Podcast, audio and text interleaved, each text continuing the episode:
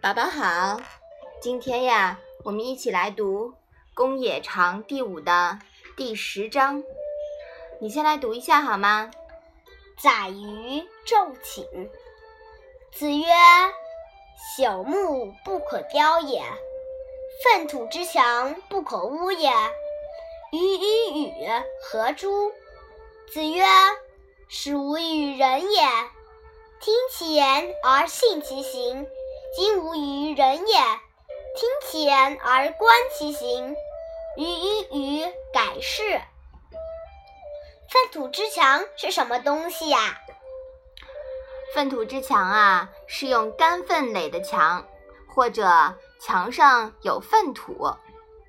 古代中国中原地区经济以农牧为主，牛羊马匹很多，聪明的老百姓。将牲畜的粪便收集起来，垒成墙垛，或者敷在墙上晒干。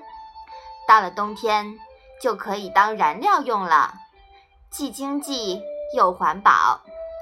宝宝，你见过这种粪土之墙吗？没见过。啊，妈妈以前去甘肃的时候呀，见过，就是在土墙上面呀，贴了一个一个的圆形的粪饼。看上去啊，特别有意思。妈妈，污是什么意思啊？污啊，是一种工具，是抹墙用的抹子。这里呢，借指动词，既可指用抹子粉刷墙壁，也可指用抹子将墙上的东西抹掉。猪是什么意思啊？猪啊，是责备。批评的意思，这一章又是什么意思呢？宰鱼白天睡觉。孔子说：“腐朽的木头无法刻，粪土之墙不可以粉刷或抹掉。”对于宰鱼等人，有什么好责备的呢？孔子说：“起初我对于人。”是听了他的话，便相信了他的行为。现在我对于人，听了他讲的话，还要观察他的行为。在宰予等人身上，我改变了观察人的方法。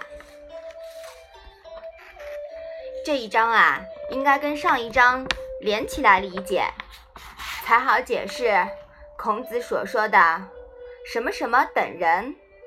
其实啊，不是指一个人。孔子的学生宰于白天睡大觉。有人说这是孔子在大骂宰于朽木不可雕也。其实未必。朽木不可雕也，一般是指准备雕刻某块木头时，才发现。木头里面是朽掉的，不能用。虽然它外表好看，这句话呀，比喻外表光鲜而内在空虚朽烂的东西。人如果也是这样，你骂他都不必了，何苦呢？你说是吧，宝宝？那粪土之墙呢？我们前面啊已经讲过了。它虽然表面看起来很污，但其实啊是非常有用的。粪呢是有用的粪，墙啊是有用的墙，不能凭外表而否定内在实质。恰好宰鱼的性格属于乌鸦嘴类型，说话刁钻没遮拦，嘴臭，不好听的话呀。直来直去的，往往讨人一时之嫌。但其实，宰鱼是刀子嘴豆腐心。《史记》这本书呀，也说宰鱼是利口辩辞。我们纵观《论语》全篇，宰鱼虽然说话难听，但他的每一句话呀，其实都透出一种聪明。一种直指人心的深邃。在第六篇里面呢，也会说到宰鱼，让我们慢慢的来学吧。其实呀，粪土之强的道理告诉我们，不能做外貌协会的人，是不是啊，宝宝？嗯看人不能看外表，对吗？嗯综上所述啊，这里孔子其实是用朽木和粪土之墙来比喻表里不一的两类人。一类啊是金玉其外，败絮其中；一类呢，表面看起来很污、脏兮兮的，内里啊却很实在。这很符合孔子“叩其两端而执其中”的格物致知方法。看人要看两面，不能光听他怎么说，更重要的是看他怎么做，不能人云亦云。孔子很少只谈事情的一个面，大多都是正反两面辩证分析，互相牵制。说到底啊，都符合孔子思想中“道一以贯之”的中庸之道。所以说呀，宝宝，我们一定要看到人和事物的本质，是不是？嗯那历史上呢，宰予可是很有本事的。如果他没本事，鲁哀公也不会向他请教问社的国家大事了。所以啊，宰予才不是朽木不可雕也，他被后人冤枉了几千年。被冤枉的原因竟然是乌鸦嘴。可见啊，我们说话一定不能低情商、口无遮拦的，否则受苦都不知苦从哪儿来的。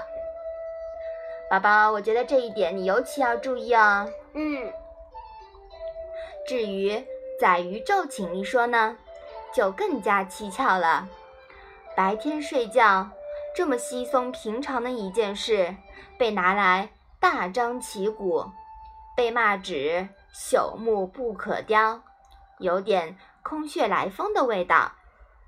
这里呀、最蹊跷之处在于，《论语》全篇称呼宰鱼时，一般都是称呼其字“宰我”，唯独这处被称为“宰鱼”。